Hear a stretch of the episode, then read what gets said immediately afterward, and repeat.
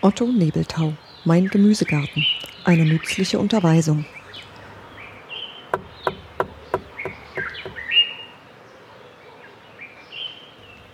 Erde und natürlicher Dünger. Hast du einmal eine Pflanze aus der Erde genommen und dir die Wurzeln angesehen? Wenn nicht, dann tu es einmal, mit irgendeiner.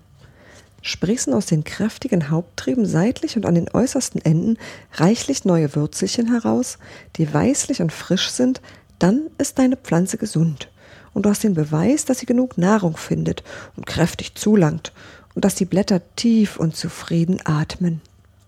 Sehen die Wurzeln aber unfroh aus, stecken nur die Haupttriebe fest im Boden, während die wenigen Seitentriebe schlaff, schwärzlich und lose daliegen, so ist deine Pflanze unzufrieden mit dir. Du lässt sie hungern. Die Sonne schadet ihr eher, als dass sie ihr nützt. Magere Früchte sind dein Lohn und schwache, unwillige Blätter. Gute Erde und gute Sonne. Über die Sonne können wir nicht gebieten. Wir können allein den Schatten meiden. Aber über die Erde unseres Gartens können wir gebieten. Es hängt von uns ab, wie sie gerät. Wir können sie uns erarbeiten. Es ist eine schöne und gesunde Arbeit, gute Erde zu schaffen. Fangen wir an. Es geht nicht von heute auf morgen. Aber wir werden zum Ziel kommen, indem wir uns unsere Sorgen zerstreuen oder geringer machen. Weiß jemand, wie leicht und froh er sich fühlt, wenn er sein Beet umgestochen hat und nun den Rechen durch die flockige Erde zieht? Mach es den Pflanzen leicht. Ziemlich lang muss ich über Erde, Mist und Kompost sprechen. Eine ganze Weile. Mag der ungeduldige Leser es ruhig überschlagen. Ich habe keine Angst.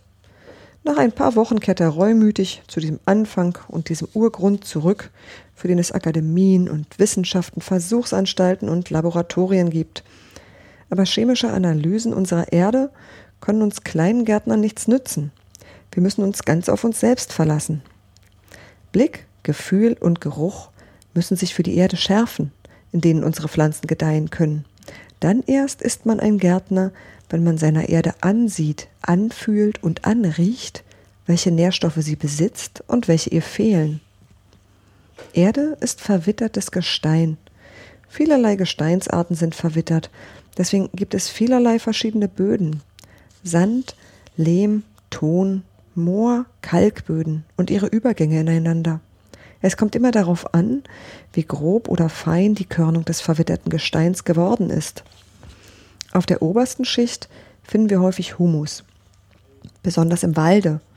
Dort ist er herabgefallenes, verwesendes Laub und verwesendes Holz. Immer ist er in Verwesung begriffene organische Substanz. So erklärt Liebig, der Philosoph, den Humus, und niemand kann es kürzer und besser tun. Weder Humus noch die verschiedenen Böden genügen dem Nahrungsverbrauch unserer Pflanzen allein, denn sie sind keine Wildpflanzen, sondern in langen Veredelungsvorgängen höchst anspruchsvoll geworden. Sie verlangen viel Kost und einen gut durchlüfteten Grund. Die Durchlüftung und Lockerung erreichen wir zum guten Teil, wenn wir milden Sand, zum Beispiel Flusssand, verwenden. Sand lockert den zähen Lehm, macht den Moorboden weniger spröde, erfrischt den bröckeligen warmen Kalkboden. Reiner Sandboden ist nicht der schlechteste, nur verlangt er noch mehr Nahrungszufuhr als die anderen.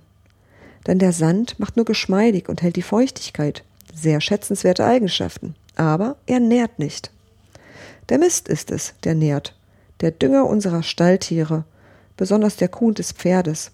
Welch wunderbare Einrichtung der Natur, dass sie uns die Hilfsmittel so nebenher schafft. Ihre Güte hätte doch auch ein Ende haben können, nachdem sie uns schon Milch und Kraft geliefert hat. Ihre Güte hat aber kein Ende. Sie beschert uns noch obendrein Stickstoff, Kali, Phosphorsäure und Kalk, einfach dadurch, dass die braven Tiere ihr Fressen würzig und durch die Magensäfte vergoren wieder ans Tageslicht befördern. Wir haben erst sehr spät von der hohen Wissenschaft gelernt, wie diese Nährstoffe, die unsere Edelpflanzen benötigen, heißen. Im Dünger waren sie, ohne großes Aufheben zu machen, immer vorhanden seit Adams Zeiten und noch sämtliche anderen gelehrt benannten Nährstoffe dazu. Aber nichts schenkt die Natur, ohne dass sie nicht sofort Arbeit verlangt. Also müssen wir dem Mist die ungestümen Eigenschaften abgewöhnen und die Unarten, nämlich durch seine hitzige Kraft die Wurzeln zu verbrennen oder sich gleichgültig mit einer Schicht von Erde zu überziehen und behaglich zu vertrocknen. Wir müssen ihm kräftig zu Leibe rücken, besonders wenn wir, was ja unser einziges Ziel ist, rasch gute Misterde bekommen wollen. Es genügt dann nämlich nicht, einfach den frischen Dünger über unseren Garten zu streuen und ihn dann einzugraben. Vorerst muss er sich austoben und sich innig vermengen. Er muss verrotten, verwesen und dadurch in Bewegung geraten. Frage nicht weiter. Es ist eine der ältesten Erfahrungen der Menschheit. Ist solch frischer Mist auf deinem Grundstück angekommen, so setzt du ihn auf Haufen, streust etwas Erde darüber und feuchtest die Haufen gründlich an. Vier Wochen bleibt er so liegen.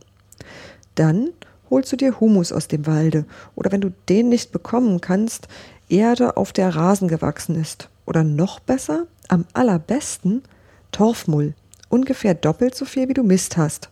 Und machst neue Haufen. Eine Lage Mist, eine Lage Humus oder Erde oder Torfmull. Du trittst die Lagen fest, befeuchtest sie noch einmal und lässt sie wieder liegen, diesmal vier Tage. Dann werden die Haufen wieder durcheinander gebracht, das oberste zu unterst gekehrt und du achtest darauf, nun alles innig miteinander zu vermengen.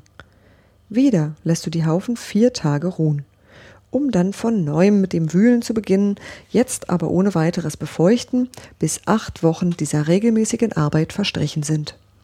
Locker, bröckelig, dunkel und satt liegt die Masse vor dir. Dein Garten wartet begierig auf sie.